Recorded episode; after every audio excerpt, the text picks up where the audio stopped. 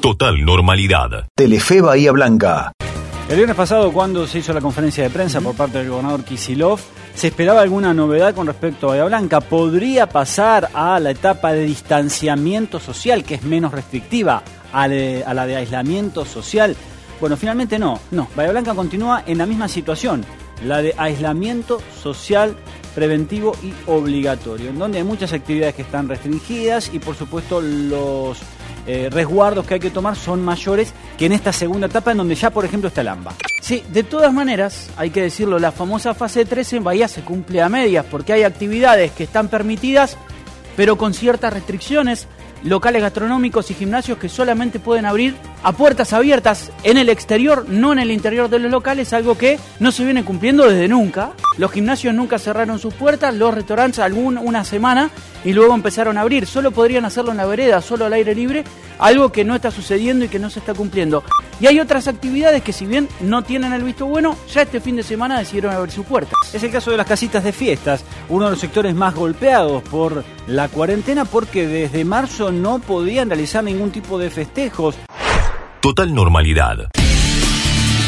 Radio 10 Bahía Blanca. Con esto de los cambios de horario o el tema de los comercios para ver cómo viene con el tema de las ventas, estamos con uno de los eh, tantos comerciantes que vamos a ir hablando y recorriendo aquí en el centro bahiense con Luis Amores de Zapatilandia. Luis, hace un horario corrido, cortado, cierran, ¿cómo es eso? Mira, yo desde toda la vida te claro que hice el horario cortado, mañana y tarde. Desde marzo que se implementa este horario prácticamente corrido, eh, hasta de 9 a 5 bueno, ya llevamos como ocho meses y la gente se acostumbró a venir al mediodía. Si bien es muy poca la gente que sale al mediodía, como lo viene a la tarde, muy poca también. Yo estoy cerrando 19 horas porque me parece tardísimo, ya no anda gente. Pero la gente va a empezar a salir más tarde, indudablemente, va a cortar más el horario del mediodía, va a empezar a salir más tarde como era antiguamente.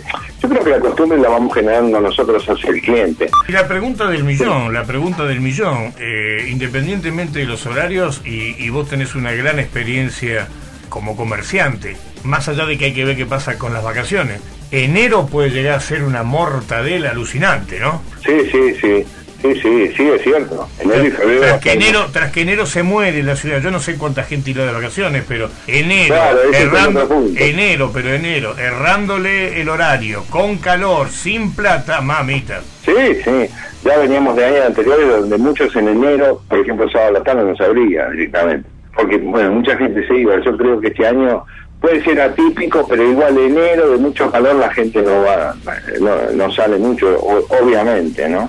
Hay algunos comerciantes que me dicen que le han bajado las ventas por los palitos. Es terrible cómo afectó eso y no no se habló mucho del tema porque no no puede parar, indudablemente no viene al centro, se va. Entonces este generan problemas bastante serios.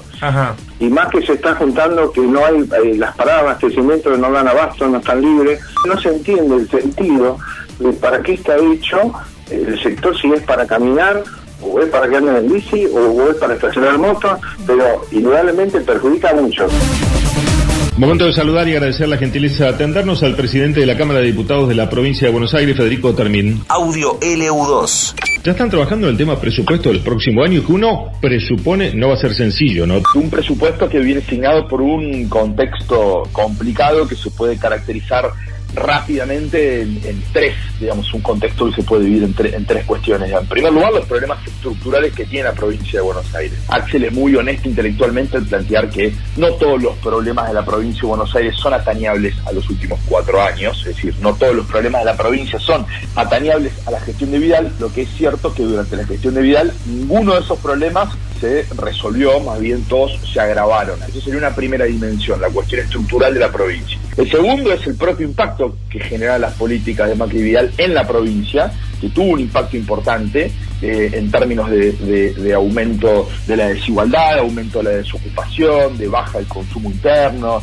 eh, de baja la inversión del Estado. Y en tercer lugar, por último, la pandemia, con todo lo que generó a nivel mundial, en nuestro país y en, la provincia de Buenos Aires. Una inversión eh, muy fuerte en infraestructura, una inversión muy fuerte en salud, va a haber una inversión fuerte en el sistema educativo, vamos a aumentar la infraestructura penitenciaria y la inversión en, en seguridad. Gretel Walls Ahí vamos. El gobierno bonaerense envió el viernes a la legislatura el proyecto de presupuesto 2021. Es el primer proyecto de presupuesto diagramado por eh, Axel Kisilov y sus funcionarios y funcionarias. Y si de las obras eh, en infraestructura y obras eh, hidráulicas y de cloacas que se vienen para la provincia de Buenos Aires, ya está diagramado un fuerte impulso de, la obra pública en la ciudad de Bahía Blanca. Está en línea a Yelen Durán, quien es senadora bonaerense y además secretaria de la Comisión de Presupuesto del Senado de la provincia. La mejora en lo que tiene que ver en el Hospital Pena, en la cuestión de los servicios públicos, sobre todo en el agua, la mejora en, en- en los ingresos a Bahía Blanca Sí. y lo que tiene que ver también con vivienda.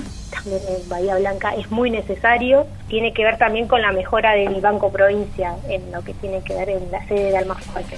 Vemos un presupuesto con más presencia en, educación, con una suba del 63%, en seguridad con el 57%, en salud con el 30%, eh, y, y veo que a pesar de la crisis, eh, la, la provincia apuesta a un Estado presente. Eso es uno de los ejes porque lo, también que hay un cambio de nuevas prioridades. Lo que, re- eh, lo que iba en intereses de deuda hoy va a inversión en educación, inversión en, en seguridad, inversión en la, en la cuestión alimentaria, en la obra pública. Eso es lo que marca es que lo que quiere el, el gobernador Axel Kicillof es estar presente con cada bonaerense y cada bonaerense. Y este presupuesto no solo abarca, tiene, es transversal, en todos los ministerios está mirada la cuestión de género. Obviamente la inversión de, en salud va, va a continuar porque la pandemia no terminó, ¿no? Pero eso marca también un interés de la provincia en la salud pública, ¿no? De, Sí. de esto de que por ahí que este año se vio tan cuán importante es la salud pública, creo que eso se refleja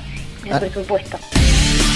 Audio Futurock. Ya estamos en comunicación con el ministro de Salud de la provincia de Buenos Aires, con el señor Daniel Goyan. Pfizer publicó un eh, resultado intermedio, si no definitivo, de lo que fue su ensayo clínico en fase 3 y eh, dijo que el que tiene un 90% de eficacia la vacuna que está desarrollando. Entiendo que es una muy buena noticia, ¿verdad? Sí, absolutamente, y viene en línea con prácticamente lo, el grueso de todas las vacunas, que lo venimos diciendo hace rato. Los ensayos clínicos de las vacunas en fase 3 están dando buenos resultados. Colocar una vacuna que te inmunice al 50% de la gente. Me baja el problema a la mitad o menos. Hay que pensar con ese criterio la vacuna en uso pandémico, no de emergencia, por como decís vos, porque no se asegura. La, la parte de seguridad ya ha sido totalmente probada. ¿Y qué le dice a las personas que hoy por hoy tienen dudas, miedos o temores en relación a, a la vacuna rusa? Le digo que si alguna vez en su vida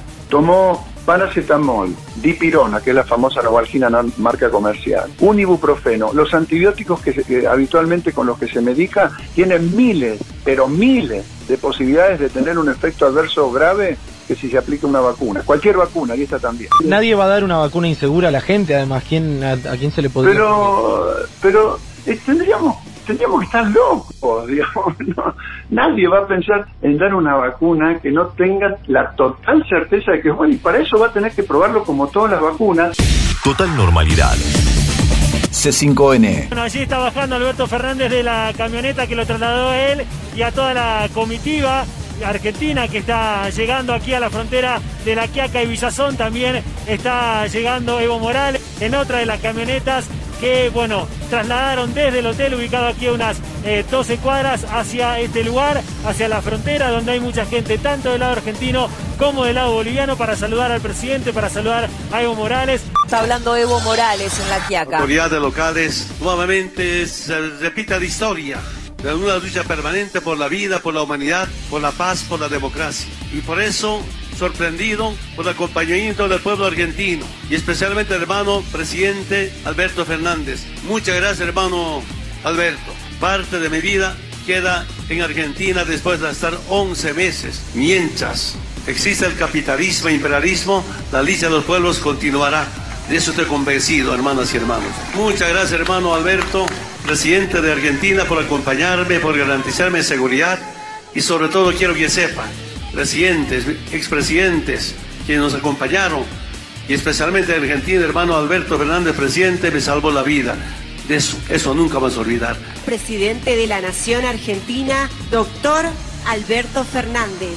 Y es muy lindo además estar en La Quiaca con este motivo. El motivo es garantizarnos que nuestro querido compañero y hermano Evo Morales regrese a su patria, de la que nunca debió haber salido y nunca debió haber sido maltratado como lo fue. En estos tiempos en que en los últimos cuatro años América Latina fue como desintegrándose en individualidades. Bien dice Evo, somos parte de una patria grande, una patria que quiere crecer, una patria que quiere justicia, una patria que quiere el desarrollo, no para algunos, sino para todos. Queremos que todos puedan crecer y todos pueden desarrollarse. Y para lograr este objetivo hay un instrumento que nunca debemos olvidar. Es el instrumento más importante con el que contamos. Se llama democracia.